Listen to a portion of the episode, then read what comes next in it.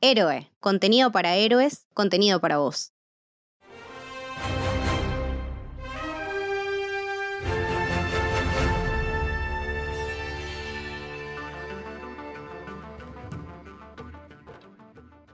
Bienvenidos y bienvenidas al Camino del Héroe. Mi nombre es Lucas y estoy con Lucho. ¿Cómo andan? Y hoy vamos a hablar de Miss Marvel. la última serie de Marvel que es sobre un personaje que es nuevo, no solamente en el MCU, sino que también dentro de los cómics, ¿no? En los cómics desde el 2014, estamos hablando que tiene 8 años nada más. Sí, bastante nuevito. ¿Qué, ¿Cómo empezar a hablar de esta serie?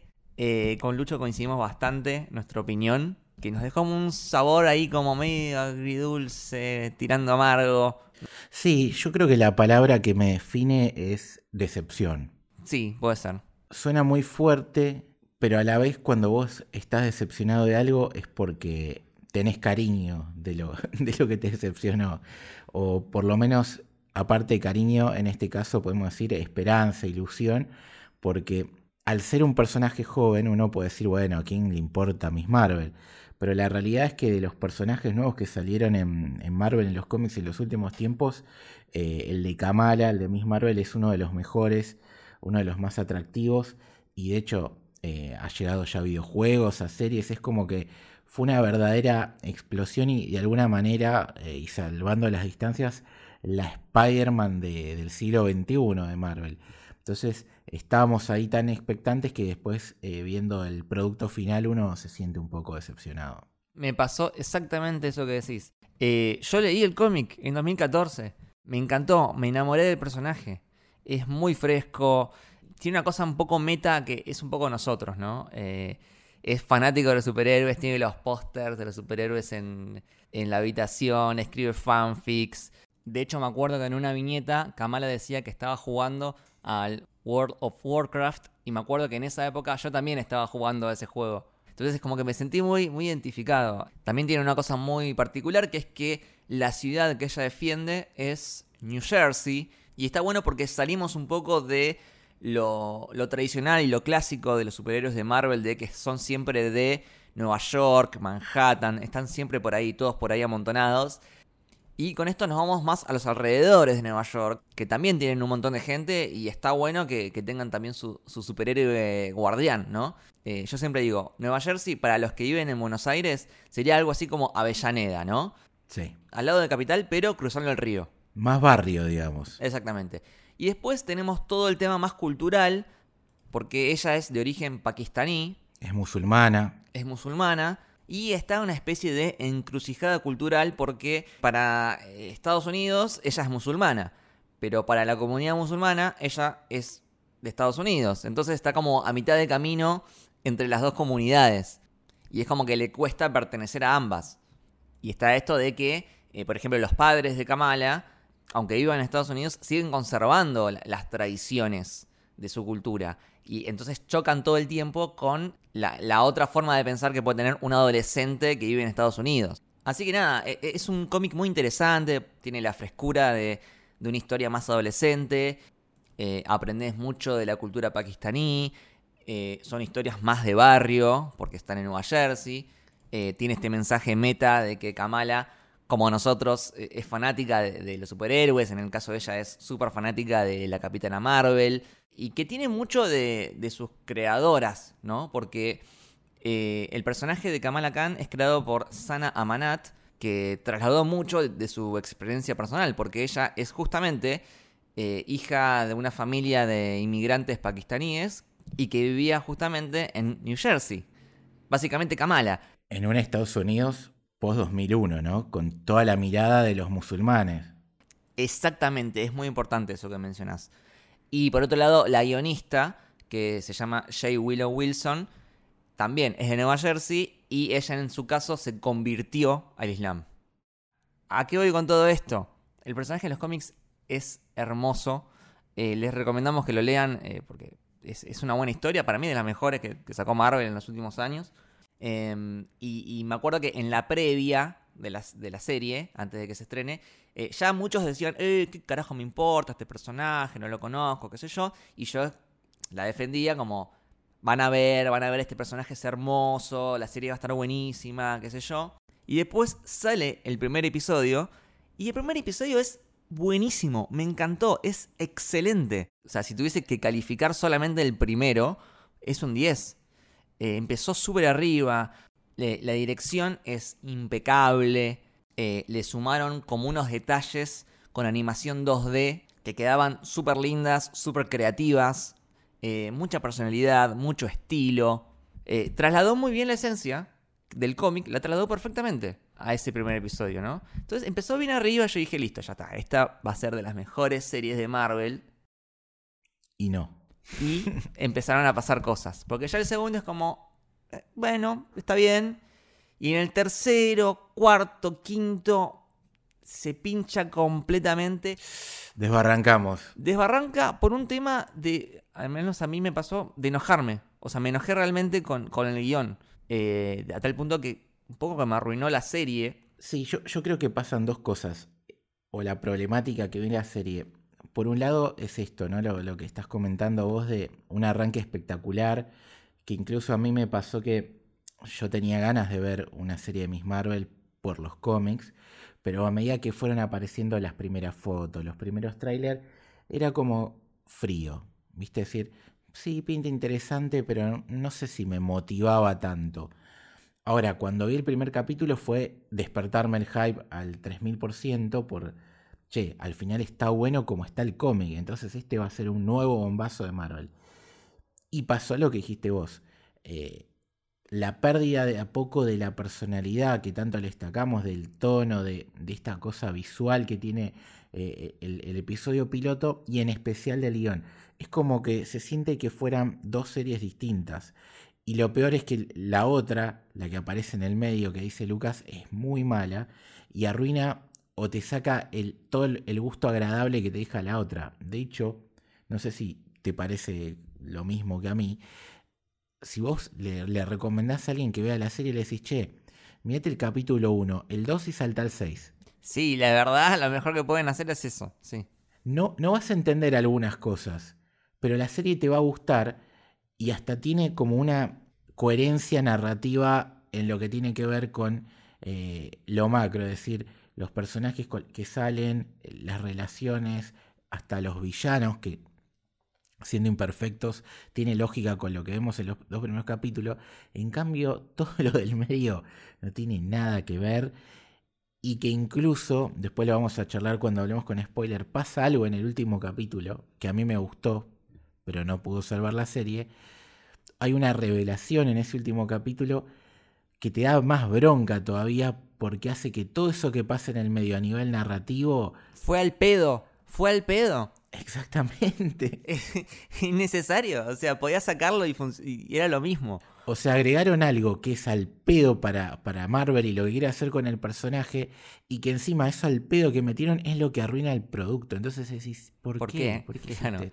Bueno, yo creo que tiene que ver mucho con que cada capítulo hay gente diferente metida, tanto en, dirección como en el guion. Eh, la única continuidad que más o menos se puede hacer es entre el primero y el último, que fueron dirigidos por la misma dupla de directores, que son Adil y Bilal, que son los directores de la última película de Bad Boys, que, no, no la vi, pero dicen que está muy buena.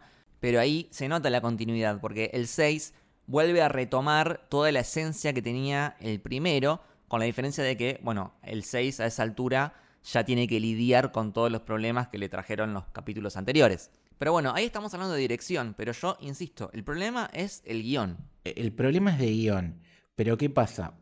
Con la cámara, si vos ves el primero y el último capítulo, tienen un nivel de calidad. O sea, me acuerdo que cuando hacíamos los streams que decíamos, che, Acá en esta, en esta toma, por ejemplo, es alguien abriendo el típico lugar donde los pibes en Estados Unidos dejan las cosas, los libros. los lockers. los lockers. Y vos decís, a ver, podrían poner la cámara de costado, ¿viste cómo hacen todo? No, ellos hicieron un plano creativo que es como la cámara dentro del locker. Y eso, que es un plano que dura nada, tres segundos, demuestra cariño por el producto. En cambio, ya, simplemente con los directores, que, son tres pares, o sea, el primero y el sexto son de estos dos que se nota por carrera, que son los mejores. En el 2 y en el 3 es una misma persona, que es Mira Menón. Y en el 4 y el 5, que son los dos peores de la serie, es Charmin Obaid Chaino, que es una directora que se especializa más en documentales y que por ahí es excelente en lo suyo, pero no para este tipo de serie. Entonces, simplemente con la cámara, por la calidad de estos directores, resalta la diferencia con los otros. Y después está el agravado, que es lo peor de todo, que es lo que decís vos, Lucas, del guion, porque no solamente cambian de persona, sino que pareciera que en el medio la persona que escribió el script eh, del camino a ser en la serie, no sé, eh, tuvo un problema de doble personalidad, no sé qué le pasó. Es que, mira, justo lo tengo acá. Estaba viendo la información de, de los episodios. Cada uno de los episodios es escrito por alguien diferente. Eso me parece criminal, porque se nota que estuvieron totalmente descoordinados. Porque, a ver, si cada episodio lo va a escribir alguien diferente, tenés que prestar especial atención y asegurarte de que no haya desprolijidades, inconsistencias, porque se nota que hay muchas cosas que, están atadas con alambre. ¿Querés, que empecemos a hablar un poco con spoilers? Sí, pero antes de empezar a hablar con spoilers, quiero volver a aclarar que la serie tiene un montón de cosas lindas. La serie, en el fondo, tiene muchísimo corazón. Realmente hay un montón de cosas que hace muy bien o que están bien intencionadas, que vos entendés cuál era el punto, cuál era el mensaje que te quería transmitir. Pero después muchas veces falla en la ejecución de eso. O también, por ejemplo, eh, haciendo eh, horrores de guion que a mí me enojaban tanto que me opacaban todo eso lindo que tenía. Entonces, si ustedes pueden pasar por alto esas cosas raras del guion, seguramente la puedan disfrutar al menos un poco más. Y hay muchas cosas de la serie que tienen muchísima onda y muchísima producción. Eh, el vestuario, los escenarios, la música, eh, todo esto que mencionaba de, los detalles con animación 2D. Eh, y hay muchos momentos cuando la serie se olvida de toda la parte superheroica y se convierte más en una serie de familia, de amistad, de, adolescencia. Ahí encontrás los momentos más emocionantes. yo me reí, yo me emocioné, en más de una escena, pero que justamente son las que no tienen que ver con lo superheroico o los, orígenes de los poderes de Kamala o los villanos y todo eso. Lo más, lo más importante me parece dentro de lo bueno es que los personajes que van a ser esenciales para el futuro de Miss Marvel, empezando por el cast de ella, que es Iman Belani, que la verdad que tiene un carisma arrollador y que es lo que seguramente veamos en distintos proyectos como sus dos amigos Nakia y Bruno, eh, los familiares de, Miss Marvel, toda esa gente que se va a repetir en el tiempo, es excelente, es, lo es el corazón y lo mejor de la serie. Entonces, eso es lo que te da esperanza, es decir, bueno, pudo haber sido fallido esta serie, pero cuando salgan de Marvels, que ya está confirmado el personaje que va a salir en la secuela de Capitana eh, Marvel, va a estar bueno porque lo que vale realmente la serie se va a repetir. En cambio, lo malo, que ahora después lo vamos a charlar, por suerte no van a volver. Sí, sí, sí, exactamente. Vamos a empezar a hablar un poquito con spoilers a partir de ahora. Quiero tomar algo que acabas de mencionar como una de las mejores cosas de la serie, Iman Belani, que un dato es que ella es de Karachi, ella es pakistaní, creo que queda perfecto para, para ser eh, Kamala, y como dijiste, es muy carismática. Cuando la ves en, eh, las entrevistas, eh, o cuando hacen las, las premiers y todo eso, es muy divertida, es muy nosotros. Ella es, esto es importante, ella creció como nosotros con el MCU. O sea, ella miraba las películas, tiene, de hecho, le encontraron el letterbox que usaba ella y iba calificando las películas de Marvel. Entonces ya nos estamos encontrando con actores que conocen este universo de Marvel ya desde chiquitos y que fueron creciendo a la par del mismo universo. Hay un dato que cuando ella tenía 13 años, tipo, hacía cosplay de Capitana Marvel. De Capitana Marvel y de Miss Marvel.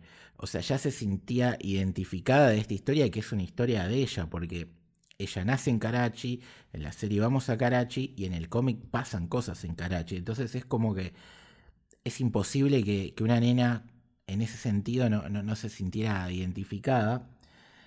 y que me parece que, no sé, es perfecto el casting, sobre todo por el, el potencial que tiene. Es que, por ejemplo, en el cómic, Kamala es fanática de Capitana Marvel y en un momento se encuentran.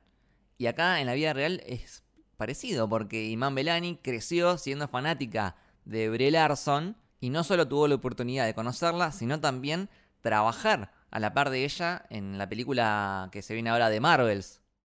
Es parecido a lo que pasó con Tom Holland y Spider-Man, que también hay fotos de él de chiquito con el disfraz de Spider-Man y, y me acuerdo cuando lo anunciaron el cast, que eh, se puso a grabar un video en el patio de su casa haciendo piruetas mortales, que vos decís, para un poco nene te vas a matar. Em, decís, claro, el chabón este nació para ser Spider-Man. Y lo mismo pasa con, con Belani, eh, es perfecta. Y, de hecho creo que está potenciado, porque Iman Belani es muy comiquera, sabe muchísimo sobre cómics, y de hecho se le ponía a discutir a Kevin Feige eh, del tema de la numeración con la que se identifica el universo, que ahora en Doctor Strange quedó como que es el 616, pero ella decía que en realidad era el 1999 porque en los cómics era así. Eh, así que nada, es como que se siente muy interpelada por todo este universo, incluso desde antes de, empezar a trabajar en él.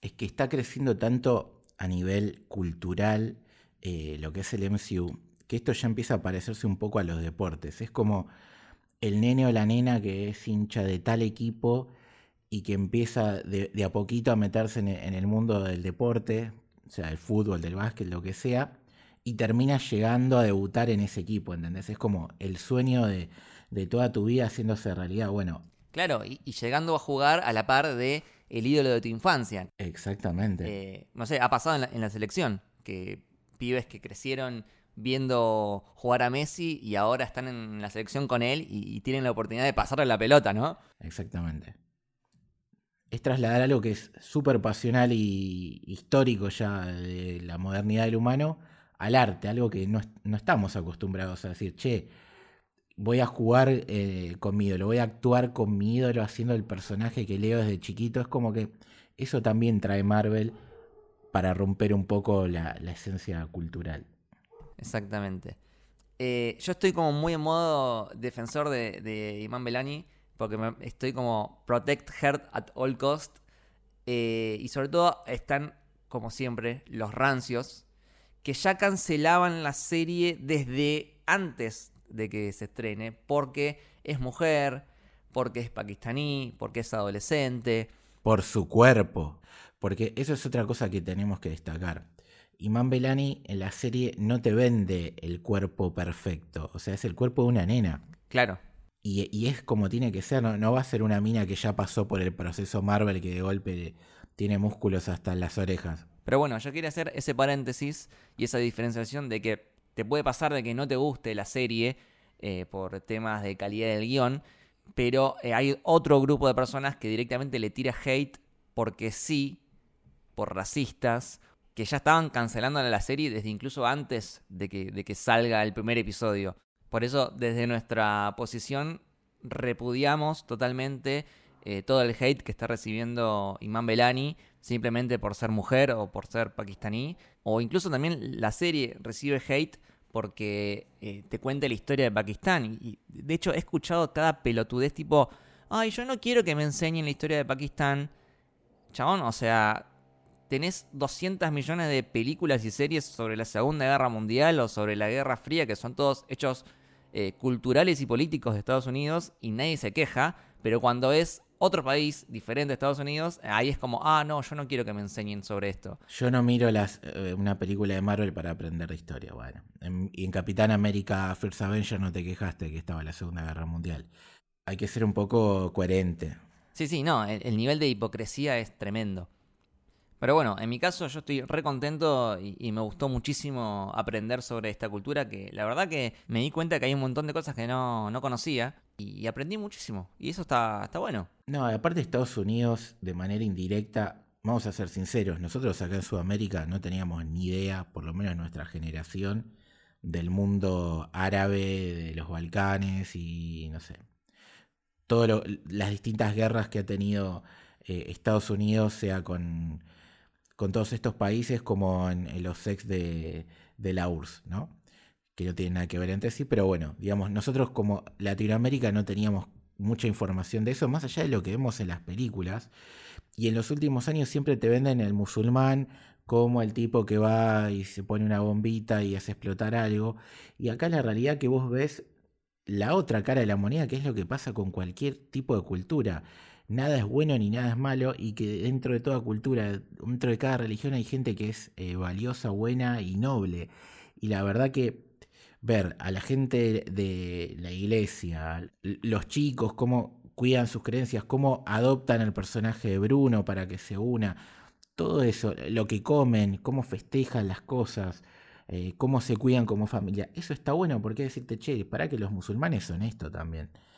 Y que te lo diga una serie estadounidense es súper valioso. Y también que te cuenten lo que pasó con Inglaterra, porque es algo que cuando nosotros los occidentales la cagamos, metemos la, la, cosa abajo de la alfombra y está bueno en algo mainstream como esto que, que, se cuente la otra cara de las cosas. Es que totalmente todo lo que fue la partición fue terrible, fue terrible. Eh, y cosas que incluso que la serie tampoco demostró, porque estamos hablando de violaciones, asesinatos. En un momento de la serie lo dicen, o sea, nadie tiene una historia feliz respecto a la partición, o sea, todos la pasaron mal. Entonces me parece que está buenísimo que una serie de Disney Plus, de Marvel, para adolescentes, te muestre que mientras todos tenían los ojos puestos en Alemania, en Japón, en ese momento estaba pasando algo terrible en India. Sí, el, el problema, ¿sabes cuál es? Porque está buenísimo que hayan mostrado eso y es valioso, pero la forma en la que lo contaron, los temas que mezclaron, la parte más superheroica, inventada del personaje, fue lo que manchó. Porque los primeros dos capítulos es una serie centrada en Nueva Jersey, más chiquita, en la historia de una nena. Con más participación de los amigos, de Bruno, de Nakia, de, de la familia, de la familia. de su barrio, de su mezquita, de, de su gente, del colegio. Y cuando nos mudamos a, a Pakistán, las motivaciones que le hacen ella irse tienen que ver con un trasfondo de estos villanos o de estos orígenes de los Dijin, que la verdad que son una porquería, muchachos. O sea, no, no, hay, no hay otra palabra para definirlo. ¿Querés que vayamos al hueso y hablemos de eso? Por favor. Yo creo que la serie tiene dos grandes problemas. Los villanos, posiblemente los peor desarrollados de todo el MCU. Y por otro lado, que igualmente está un poco relacionado a eso, es eh, la explicación del origen de los poderes de Kamala, que la verdad que no se entiende qué quisieron hacer. Eh, no sé por cuál querés empezar. Empecemos por los villanos porque la verdad que creo que es lo peor de la serie y porque aparte son dos grupos, o sea, no, no es que hay un mal villano, no. Son dos grupos de varios personajes en una serie de seis capítulos. Es demasiado y demasiado eh, para mal. Por un lado tenemos a los Damage Control, que habíamos conocido al, al líder. Eh, vos decís eh, el que aparece en Spider-Man No Way Home. Exactamente. Bueno, ese personaje vuelve y es como el líder administrativo de Damage Control, que está acompañado por otro personaje que es una mujer. Que no sabemos el nombre. Sí, la gente, la gente no sé qué. O sea, la- O sea, sí, lo deben haber dicho, pero no, no, no se me quedó en ningún momento registrado en la mente. no, por suerte. eh, O sea, gracias a, a la vida que, que- que- Pero vos pensá esto, o sea, el villano, porque es el villano final. No sabes quién es, o sea, no sé, no sé su historia, no sé su pasado, no sé por qué es como es. No sé por qué quería hacer lo que hizo. ¿Qué la motivaba a hacer eso? No sé nada. No sé nada. Es súper genérica. Es mala porque sí. Es mala porque sí. Es mala porque sí, aparte es una mala, es tremenda soreta, porque, a ver, tiene comentarios eh, ácidos, muy racistas durante mucha parte del capítulo. Señora, ¿hace falta irse tanto al carajo con lo que está diciendo? Eh, muy violenta con los pibes. Y, y lo que tiene la serie es que los dos primeros capítulos, de hecho, aparecen en el primer capítulo como en una escena postcrédito, cosa que ya es rara. Aparece una escena postcrédito, en el segundo se desarrollan un poco más y después medio que desaparecen porque nos vamos por otro lado, que ahora hablamos de los otros que son infumables, que son peores que esto. Pero esta, esta gente que no sabemos el nombre vuelve en el último capítulo. Entonces, dentro de todo, la historia vos decís, iba por acá. Era la historia íntima, el colegio, con esto de villano. Y nada, viste, encima te la muestran en el último capítulo desobedeciendo a su jefe. Pero eso hubiese estado interesante porque el otro personaje del jefe es musulmán. Entonces podrían haber desarrollado a lo largo de los capítulos a una especie de tire y afloje entre ellos dos, porque por ahí él, más allá de su trabajo, eh, por ahí empatizaba con, estos niños que son de la misma comunidad que él. Pero no, la verdad que no, no, explotaron esa, esa oportunidad. No, aparte, viste, en los primeros dos episodios, viste, van como una pareja, o sea, aparecen la típica pareja de detectives que mandan juntos a analizar un caso. Y de golpe en el último, viste que el chabón no está. O sea, él está en una oficina y le dice, no, no hagas esto, no. O sea, nunca, hasta ahí no nos habíamos enterado que había una diferencia jerárquica entre los dos. De hecho, parecía que ella era más jefa que él, porque tenía estos comentarios racistas, actitudes negativas con, la mezquita, con todo lo que tiene que ver con, con, la religión. Y en el último, de golpe, el chabón es el jefe, le dice no hagas eso y la mina se lo pasa por el ojete y va, viste, a atacar una escuela, a atacar a, pibes con unas armas que son bastante letales y vos decís, pará, ¿qué, ¿qué te pasa, amiga? Sí, y otra cosa que me molestó respecto a Damage Control es que claramente hubo un cambio en su función. Porque habíamos quedado, yo me acuerdo de Spider-Man Homecoming, que la función de Damage Control era eh, justamente hacer el control de daños después de las batallas entre los superhéroes y los villanos que dejan toda la ciudad hecha mierda. Entonces, ocuparse de los escombros, todos los lugares que rompieron, guardar cualquier arma o, desecho que haya quedado que sea eh, una potencial amenaza, esas cosas. Control de daños post batallas, ¿no? Pero en esta serie vemos que hacen algo totalmente diferente. O sea, ellos están en una especie de cacería de metahumanos, ponele, ¿no? Están ahí como persiguiendo a, quien detecten que, tenga poderes, básicamente. Y lo que me molesta es que nunca te hayan especificado o explicado, che, eh, no sé, cambió el gerente y ahora nuestro objetivo como departamento cambió y tenemos que hacer esto. Nunca te dicen nada. Entonces te hace ruido de que en una película eh, Damage Control tenga un objetivo y en esta serie tenga otro objetivo. Pero aparte, amigo, Damage Control en los cómics es eso que vos decís. En general eh, son medio unas historitas cómicas en las que, por ejemplo, vos lo ves a Hulk destruyendo toda la ciudad, peleándose con un enemigo porque lo persiguen a él, típica historia de los cómics. Y estos son los que van y tienen que arreglar la ciudad y están diciendo, uh, otra vez este boludo de Hal rompió todo, ¿viste? Y están arreglando la vereda.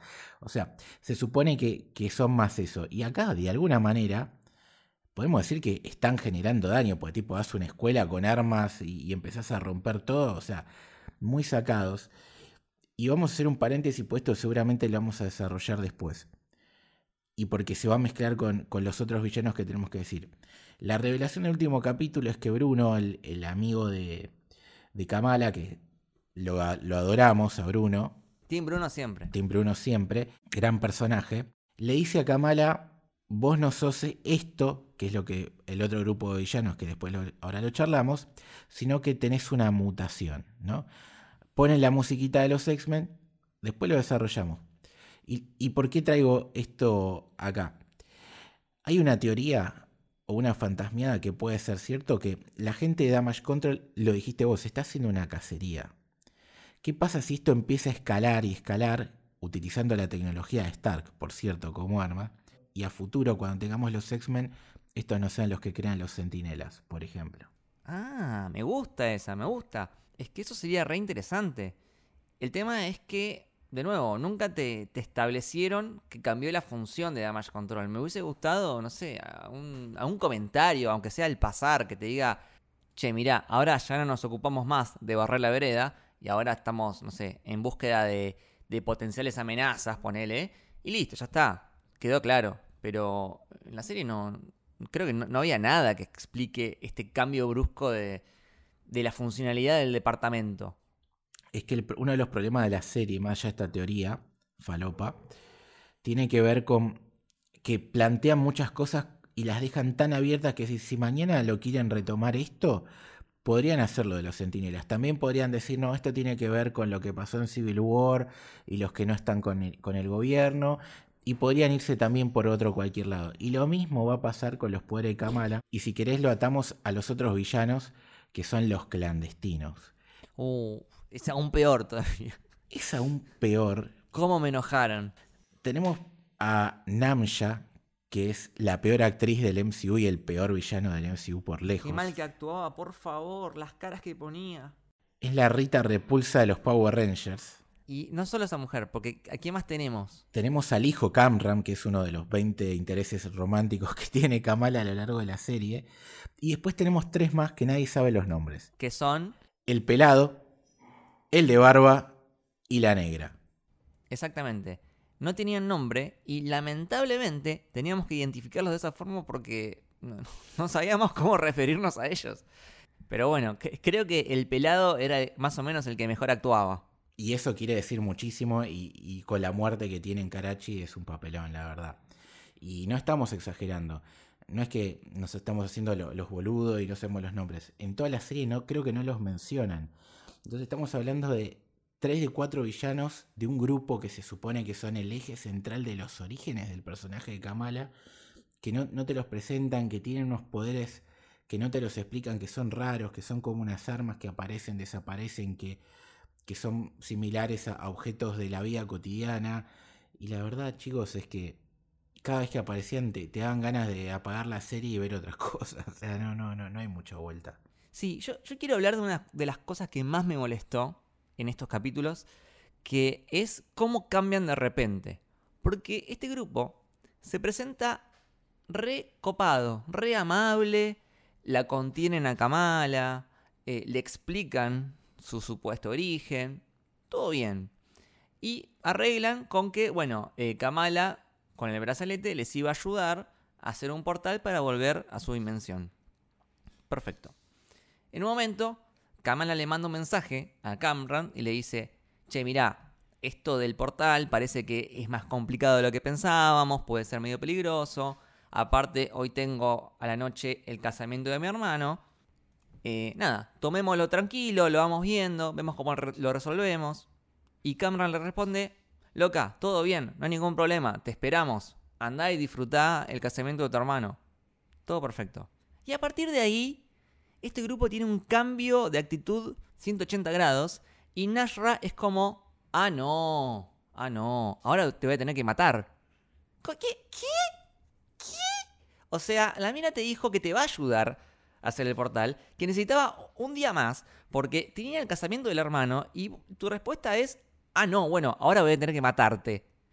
Alto ahí, loca. Aparte, esperaste no sé cuántos cientos de años para volver a tu dimensión. ¿No puedes esperar un día más? No, pero aparte se mete en la voz. O sea, ¿no puedes hablar con la nena? O sea, se supone que sos un adulto que aparte no sé cuántos años vivió porque viste que no envejecen. Y no puedes ir a hablar con la nena. O sea, manipulala de otra. O sea, si sos una soreta, manipulala de otra manera, vendele humo y le sacás el brazalete y ganaste. ¿Por qué tenés que ir a la boda, a cagarte a trompadas, a amenazar de muerte? O sea, un nivel de violencia. O sea, eso es lo que pasa con. La mismo con las de Dama- Damage Control. De 0 a 100. ¿Entendés? No es que eh, va, va increciendo la violencia. De repente está todo bien, pum, vamos a matarlo todo. Pum, vamos, nos metemos en la boda. Pum, estamos presos, chicos. Los meten en cana. No, la escena de que los meten en cana es patética.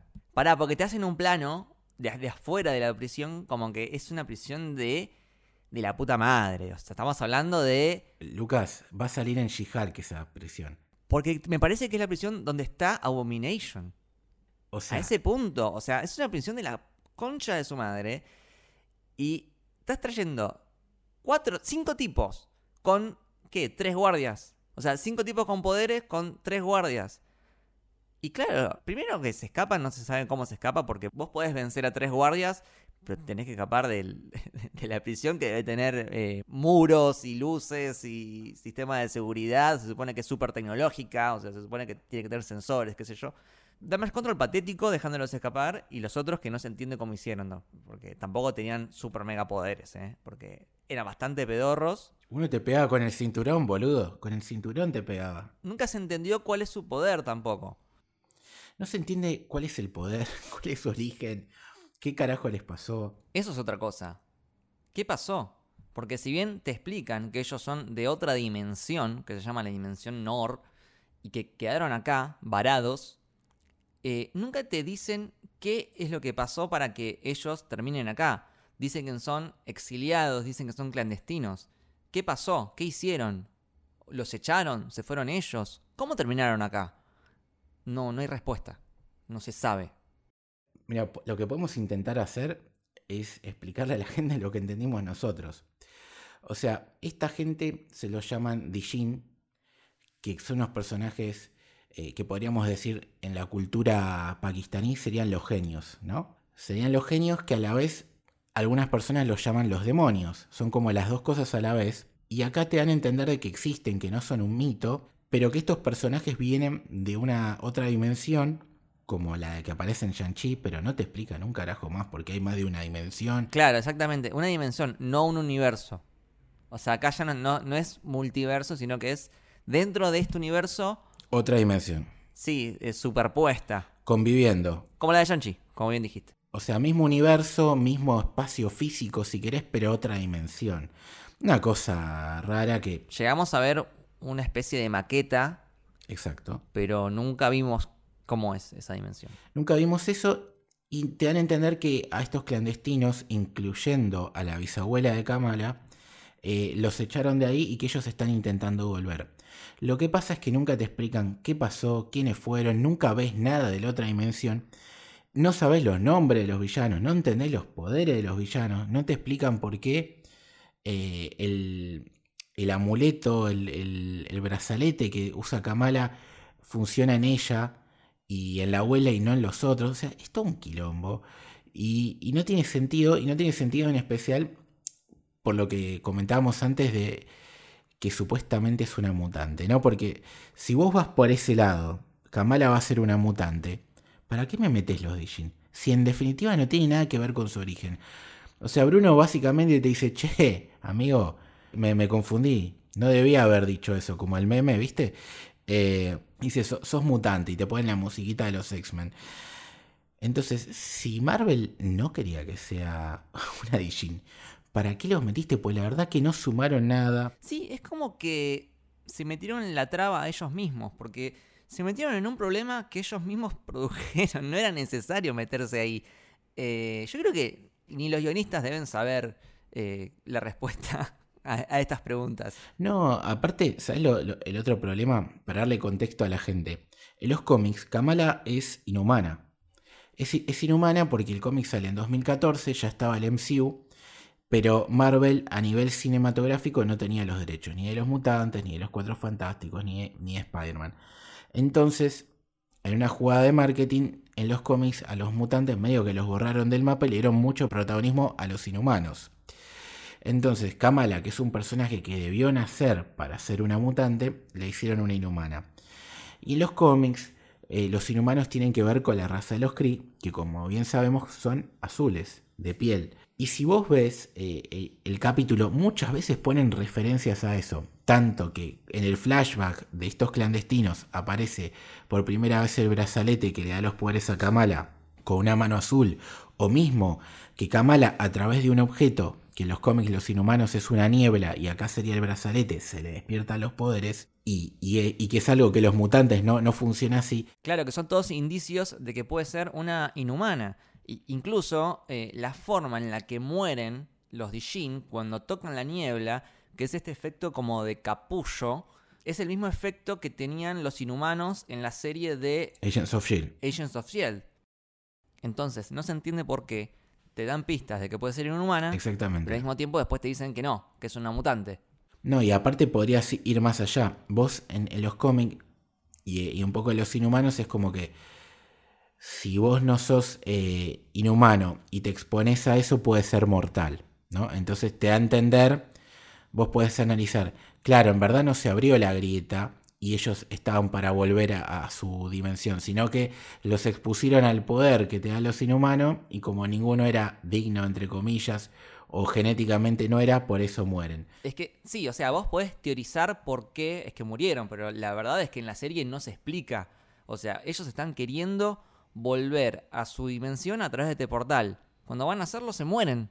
Así, de la nada, sin explicación. No se explica. O sea, se supone que están volviendo a su lugar. No, no tiene sentido. Es muy raro. Porque se pueden hacer teorías que expliquen esto o no. Pero lo que importa es lo que vos ves en la serie. Tal cual. Lo demás es falopa. Este, incluso yo también había especulado con que este brazalete guardaba algún tipo de relación con los anillos de Shang-Chi. Claro. Primero porque ambos son como brazaletes o artefactos de metal que de alguna forma te dan un poder. Eh, más esto de que el padre de Shang-Chi que usaba los anillos no envejecía, como pasaba con esta villana. Y sobre todo con esto que te plantean en la postcréditos de Shang-Chi de que los anillos de alguna forma estaban conectados con algo del espacio exterior, ¿no? Entonces, ¿por qué no pensar que eh, tanto el, el brazalete como los anillos son de origen Kree y que de alguna forma quedaron en el planeta Tierra, ¿no? Porque de hecho, más allá de la mano azul que vos mencionabas, el lugar donde recogen el brazalete en el flashback tiene en el piso el logo de los 10 anillos. Claro, es verdad. Me había olvidado de eso, es verdad. Otra vez, algo relacionado con la película de Shang-Chi. Entonces, para mí, es- había muchas pistas relacionadas con eso, pero al final no llegó a ningún lado. No, y aparte, los Dijin son de la Z. O sea, antes hicimos una analogía de fútbol. Sí, los mutantes son eh, primera división, son Premier League. Eh, los inhumanos son Liga Argentina. los Dijin son, no sé, el fútbol de Mozambique, ¿entendés? O sea, a nadie, aparte, a nadie, vos querés presentar un personaje, ¿por qué le cambiás el origen? Y se lo cambiás por algo que realmente no le importa a nadie. Porque en- encima, vos podés decir, bueno, pará, que la gente no conozca a los Dijin no significa que no sean atractivos. El tema es que no lo son. No son atractivos y tampoco me lo vendiste bien, porque no, nos- no me explicaste nada, no me mostraste nada. O sea, ¿por qué voy a querer ser un Dijin si no sé qué poderes tiene, cuáles son, cómo es su mundo, nada? Aparte, otra cosa que entra en conflicto con eso son los poderes de Camran. Prácticamente tiene los mismos poderes que Kamala. O sea, no son exactamente los mismos, pero son muy parecidos. Por lo menos visualmente. Cambia el color y, y cambia un poco la forma en que los tira, pero son muy parecidos. Entonces, si Kamala es mutante, los mutantes tienen cada uno un poder diferente. Claro. Eh, justo Kamala y justo Camran son los dos mutantes y los dos tienen el mismo poder. No, sí, sí, sí. La verdad que No tiene sentido. No, no, no tiene sentido. Es- nosotros jodíamos en, en- en uno de los streaming diciendo que entonces a Wolverine le van a salir esos cristales en vez de las garras y Cíclope va a tirar los rayos esos por los ojos. Es raro. Y aparte, Camram, porque la madre le, le manda los poderes, no sé, ¿Cómo se los manda? No sé. por, por wifi. Porque esos poderes que se los manda atraviesan el planeta. Porque ellos estaban en Pakistán y Camran estaba, si no me equivoco, estaba en, Estados Jersey. Unidos. Sí, sí. Eh, atraviesa el planeta, es, es- es un mito. Pero aparte, la madre no tiene poderes. O sea, eh, o sea, que tiene el poder ese de usar un arma loca. Entonces, la madre no tiene poderes. Se, va a morir como se muere la otra. Y utiliza la energía, o sea, cierra la grieta y, el poder de la fuerza, inventando, ¿no? Suponiendo, porque es lo que hay que hacer. De esta grieta se la manda de, Camra- de, de Pakistán a Estados Unidos y le llega y el pibe tiene poderes. ¿Y cómo sabía la mina que iba a pasar todo eso? No, no, es, es un atajo de guion, como también lo fue en un momento que, a ver, vuelvo a cuando se escapan de la prisión. Esto, esta gente que estaba prófuga se escapa de la prisión de Damage Control y aparece en Pakistán. O sea, ¿cómo haces siendo, siendo prófugo de, de- de- un organismo gubernamental eh, escaparte y encima tomarte un avión hasta, hasta Pakistán? ¿Sabes lo contrario que tenés que pasar para llegar ahí? Y encontrar a Kamala encima, dentro de Pakistán. Aparte, la encuentran dentro de Pakistán, que andás a ver cómo sabían que estaba puntualmente ahí, porque cuando ves el flashback de la bisabuela, no es que la bisabuela vive ahí. La bisabuela se sacrifica para que su hija, la abuela de Kamala, y su marido vayan a, a- a- esa ciudad. Entonces, ni siquiera sabían el, el lugar histórico donde vivía y, y dónde encontrarlo. Primero eso. Y segundo, que llegan a esa ciudad, ponele por la magia del guion, pero aparte aparecen de la nada a los Power Rangers cayendo del techo, en el que se supone que es un lugar ultra secreto de un grupo histórico que pelea contra los clandestinos que son los Red Daggers. Sí, y que son como un grupo milenario, pero son dos en realidad nada más. Eran dos. Sí, que aparte tenía una, una base secreta que tenía toda esta tecnología. Y los otros entran de- del techo, caen del techo. Claro, o sea, ¿cómo sabés dónde está Kamala? ¿Dónde está el lugar? O sea, nada, nada te lo explican, aparecen de la nada. eh, son literalmente eso, personajes insulsos que no suman, que nada se explica, que, que no empatizás, que no te atraen, que no sabes los nombres, que no sabes los poderes, que actúan mal encima. Entonces está, es todo tan feo. Y el, el lore de los personajes los Dijin. O sea, ¿quién quiere ver un Dijin en el MCU? Nadie. O sea, ya no me importaban, no los conocía, menos ahora. Es que, a ver, yo pensaba, y de alguna forma creo que lo sigo pensando, aunque ya no estoy seguro, los Dijins no son realmente Dijins, no existen realmente, sino que es la forma en la que esta cultura de esta zona denomina o clasifica a las personas con poderes. Porque creo que en un momento de la serie lo decían, si Thor caía en Pakistán en vez de caer en Noruega, hubiese sido considerado un Dijin. Entonces, cuando se refieren a Dijins, en realidad se estaban refiriendo a personas con poderes. El problema es cuando meten el tema este de la dimensión de la luz y qué sé yo. Ahí ya no sé qué pensar, porque ahí no, estamos hablando ni de mutantes ni de inhumanos. Entonces, ahí es como que me desconcierta, ya no sé qué pensar.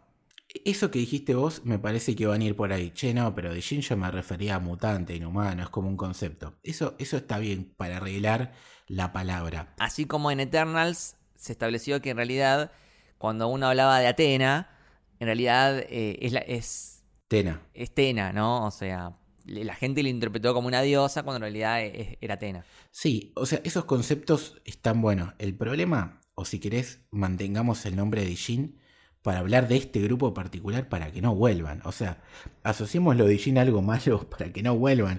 O sea, yo no quiero saber nada de esa dimensión. Ya está, no me lo contaste, no me lo contés, hacemos como que nunca pasó y listo. O sea, lo, para único que van a ser recordados para ser los peores villanos de la historia del MCU, que va a ser muy, muy difícil de superar esto, hacen que otros que, que estaban en, en el top 1 queden lejísimos. Es que a mí me pasó eso, porque pienso, por ejemplo, en Falcon and the Winter Soldier, que no sé si te acordás, pero estaban estos de los Flag Smashers, que también era parecido, era un grupo de personajes donde solo uno tenía nombre y las motivaciones no estaban muy claras, que digamos. Y vos ves esta serie y decís, perdón Falcon, te perdonamos. hasta, hasta hace quedar bien a esa serie. Y ya que estamos, para cerrar la parte de Karachi, Sí. otra escena que me decepcionó un poquito es eh, todo el tema de eh, las estrellas, con esto del poder. Sí. A ver, me gusta, o sea, entiendo la intención, me gusta que haya sido la misma Kamala quien había ayudado a su Abuela. abuela, o sea, creando una especie de paradoja temporal. Me parece re interesante eso, Sí. que haya sido ella misma quien la haya ayudado. Pero mal ejecutado. Pero cuando te lo mencionaban por primera vez, eh, esta, esta escena contada por la bisabuela, ella hablaba de un camino de estrellas que la guió hasta su padre, ¿no? Algo épico. Y vos decís, ah, suena, re- suena hermoso, ojalá que cuando veamos esto sea súper lindo. Y cuando lo ves la escena, es media pedorra, porque primero que nada, no es que era un camino de estrellas en el cielo, estaba a la altura de- del piso, dos, tres cositas de colores. Que te lo puedo entender porque por ahí un niño exagera todo y por ahí para un niño eso es un camino de estrellas. Está bien, pasa, pasa. El tema es que verdaderamente estaba a 5 metros el padre. O sea, da dos pasos y se lo encuentra. Nada, es como que a esa escena le faltó como, como una chispa para que sea realmente como te lo imaginabas cuando te lo contaba eh, la abuela de Kamala. Es lo que hablamos antes de la dirección, ¿no? O sea, el, el guion estaba bien en, en- en todo ese flashback porque la verdad que el, el- el bisabuelo y su relación romántica con la bisabuela es súper tierno, los dos actúan muy bien. El actor que hace el bisabuelo es como tipo una mega estrella de, del, cine pakistaní. Ella también. eh, la nenita actúa bien, la que hace la abuela. El concepto, lo que querían contar, la verdad que es lindo y hay, hasta a nivel fotográfico hay cosas que está buena. pero la verdad que la ejecución de lo que es la acción y la espectacularidad es donde falla y es donde nosotros quizás también, aparte del guion, que ya está claro que no nos gustó, también lo criticábamos, porque si la directora es una excelente documentalista y por eso la trajiste para que cuente y retrate un periodo histórico, está bien, pero por lo menos ponerle a alguien que en la parte más superheroica, más eh, que te tiene que llenar los ojos, la ayude, porque era muy mala esa escena, muy mal ejecutada y como dice Lucas, sin magia. Pero bueno, e, esos son creo los, tres grandes problemas de, la serie. Los dos grupos de villanos por separado y la explicación esta de, los Dijin y, y esta dimensión falopa que no llegamos a entender qué es porque no quedó clara si querés para cambiar el clima y, mencionar algo lindo en el tintero antes de cerrar con la teoría de la escena post créditos y un poco de los poderes de Kamala. Sí. Eh, lo que me gustó del último capítulo, que es un concepto que se va desarrollando a lo largo de la serie, es que Kamala es una heroína de comunidad. Y va siendo la heroína que representa la cultura musulmana, que representa su barrio, que representa su escuela, a su familia, a su grupo de amigos. Totalmente, porque su identidad como superheroína es formada a través de todos estos elementos que mencionaste. Bruno le da el, antifaz. El Red Dagger le da la bufanda roja. La madre le hace lo que sería la parte eh, central del traje. Y el padre le da el nombre, Miss Marvel, que al mismo tiempo está relacionado con la misma identidad de Kamala.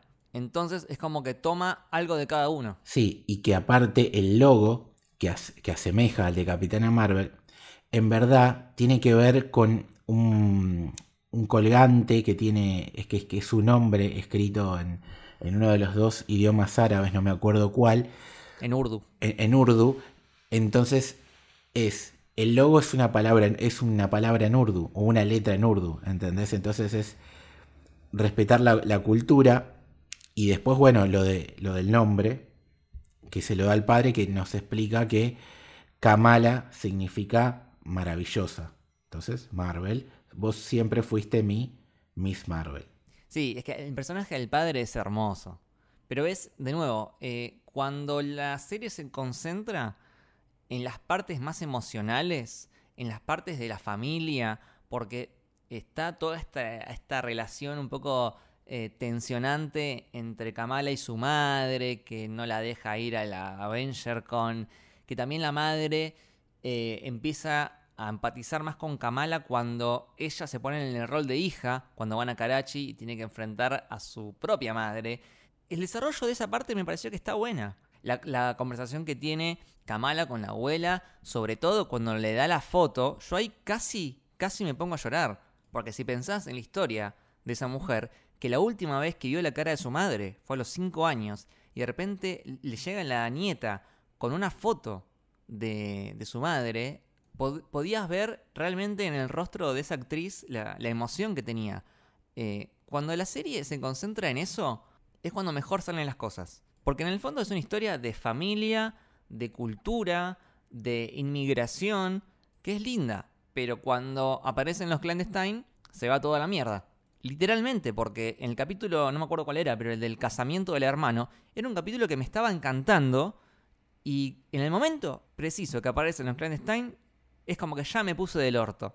Hay que quedarse con eso. Y como decíamos al principio, la familia seguramente va a volver en una segunda temporada, película, lo que aman de este personaje. Bruno va a volver, Nakia va a volver. Eso que es el corazón de la serie y sobre todo Kamala, eh, por suerte se va a repetir y todo este trago amargo de, de los clandestinos no van a volver. Y yo creo que Kevin Feige va a tomar nota y va a decir, che, acá la cagamos, esto no puede volver a pasar porque es un personaje que puede ser una franquicia importante para Marvel en el futuro y, no fue un buen comienzo.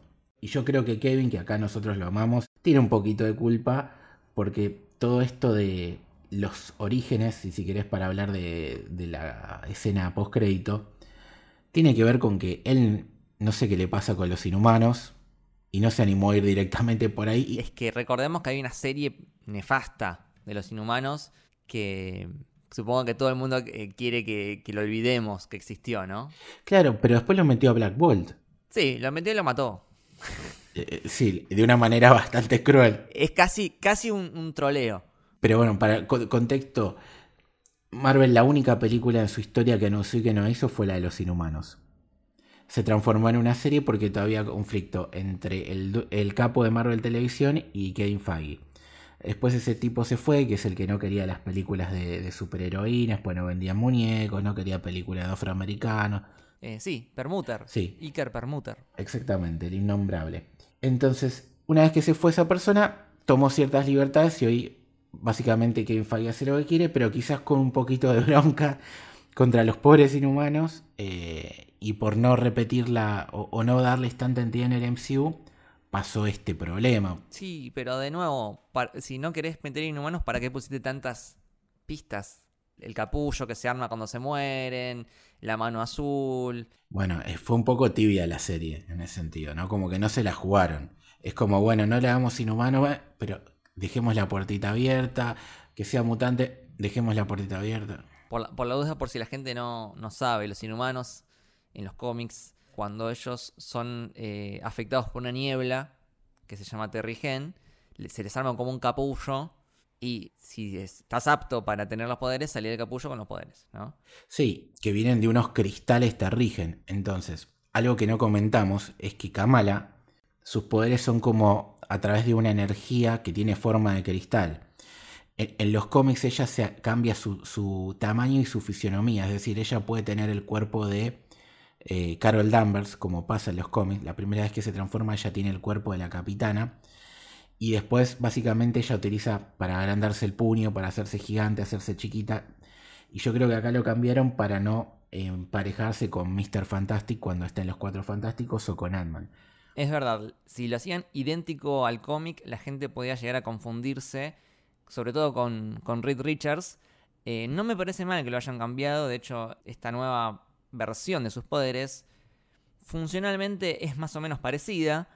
Lo que sería nuevo con respecto al cómic es esto de usar el poder como plataformas para ir por el aire. Pero bueno, eso no hay ningún problema para mí, porque incluso eh, lo hicieron con Black Panther. Black Panther, el poder que tiene el traje, viste que como que acumula fuerza cinética y después explota. Eso nunca estuvo en los cómics, o al menos yo nunca lo vi en los cómics.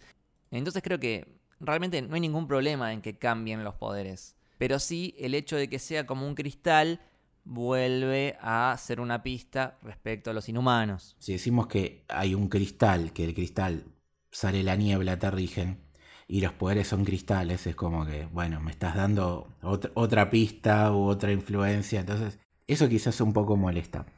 Pero bueno, llegamos a la escena postcrédito, ¿no? Y lo podemos unir con esto y lo explicamos por qué. Y seguimos con esto de me estás amagando algo y quizás vas por otro lado. Eh, en la escena postcrédito aparece Carol Danvers. Aparece la capitana que todos la estábamos esperando y debatíamos cuándo va a aparecer, cómo va a aparecer. Sí, que para mí hubiese sido más lindo si se encontraban, como en el cómic. Por ejemplo, no sé, en la última de las escenas del último capítulo, cuando ella está eh, sobre el poste de luz mirando la ciudad, ahí podría haber aparecido la capitana y hubiese estado lindo. Pero bueno, igual eso es fanfiction mío, ¿eh? Pero, qué sé yo, a mí me hubiese gustado que se encuentren. Acá es como que intercambiaron de lugar, ¿no? Es raro y tiene que ver con, una teoría que yo había tirado en, en el primero de los streams. Lo que pasa en la escena es que de golpe le empieza a brillar el brazalete y se mete adentro del armario con, con una especie de poder y sale la capitana que no entiende un carajo qué le está pasando porque dice, ¿por qué estoy acá en una habitación donde está lleno de póster mío? O sea, que Está, esa- está buena esa parte. Está buena esa parte. Aparte, perdón, hermosa Uf. Brie Larson. Por Uf, favor. qué mujer. hermosa. Qué mujer. Pero aparte, no solamente no entiende por qué está ahí, andás a saber qué, le- qué estaba haciendo ella. Ese es el otro tema a analizar. Por ahí estaba con el, con el otro brazalete de la otra mano. A eso iba. ¿Qué pasa en los cómics? Existe el Capitán Marvel, el original es un, un Kree, es un varón, se llama Marvel. En un momento lo mandan a la Tierra y era como que quería gobernar la Tierra. Y después ese chabón se termina volviendo bueno, a lo Goku, por, por así decirlo. Él en un momento termina atrapado en la zona negativa y él tiene unos, unos brazaletes. Y hay un chico que se llama Rick Jones, que es un terrestre, que encuentra unos y cuando los choca intercambian lugares, que es como lo vimos ahora. Entonces, Por un lado, es un homenaje a eso porque estamos hablando de un brazalete de una capitana Marvel que intercambia. Y por otro lado, podría ser otra, otra conexión con los Kree, ¿no? Porque los poderes de la capitana es a través de los Kree. Se los dio justamente la doctora Marvel. Sí. Entonces, tiene que ver que el brazalete intercambia con ella por sus poderes Kree y ahí de vuelta nos metemos en los inhumanos. O Carol encontró donde estuviera, como dijo Lucas, otro brazalete u otro objeto que tiene conexión con, ese. Eso es lo que vamos a ver seguramente en la película. Pero a lo que yo voy con esto es, me estás dejando la puerta abierta de vuelta que es inhumana cuando hace cinco minutos eh, Bruno me dijo con la musiquita de los X-Men mutación. a ver, yo creo que la palabra mutación quedaba ambigua porque cuando uno habla de inhumanos también habla de mutación. Hasta ahí estábamos, bueno, todavía puede ser inhumana. Pero el, tema es que dice esa palabra y suena de fondo, pónganlo porque está. Nos voló la cabeza a nosotros. lo descubrimos en un stream la música de, los X-Men. De la serie clásica, sí. De la serie clásica animada. Que ahora va a tener una secuela. Entonces, con eso, ya no se da lugar a una ambigüedad y ya podríamos decir que es una mutante. Kamala es una mutante. Y encima, si consideramos nada más el universo 616, Kamala es la primer mutante confirmada.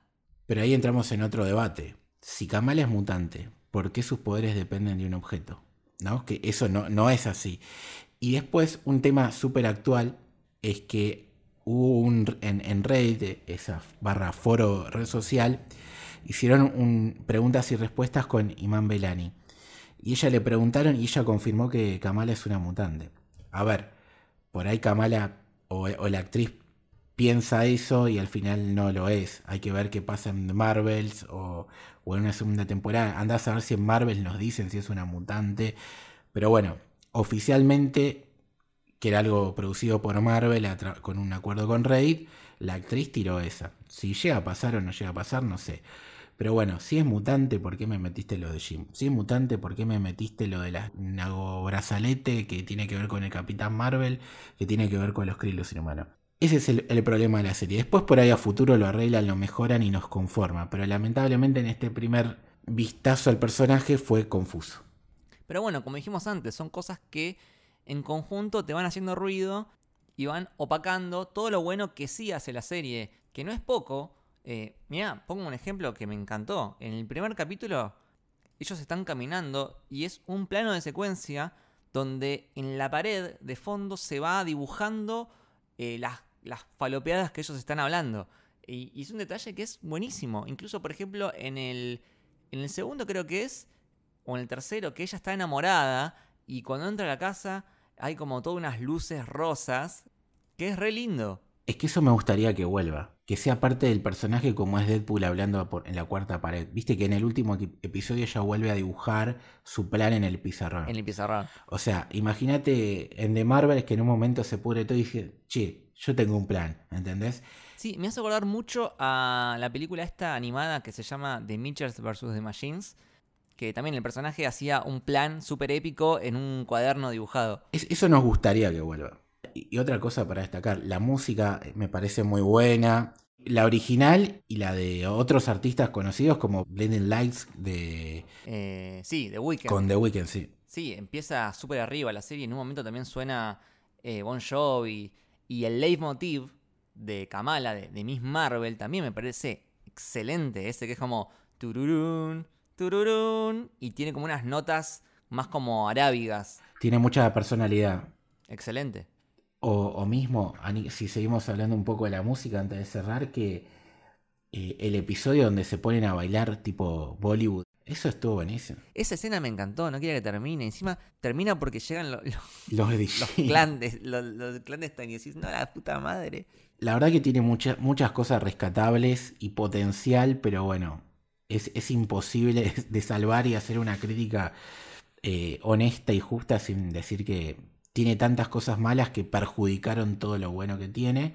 Pero bueno, yo me sigo quedando con que lo más importante y lo que va a seguir del personaje eh, nos gusta, que es la familia, que es Bruno, que, y sobre todo que es eh, Imán como Kamala.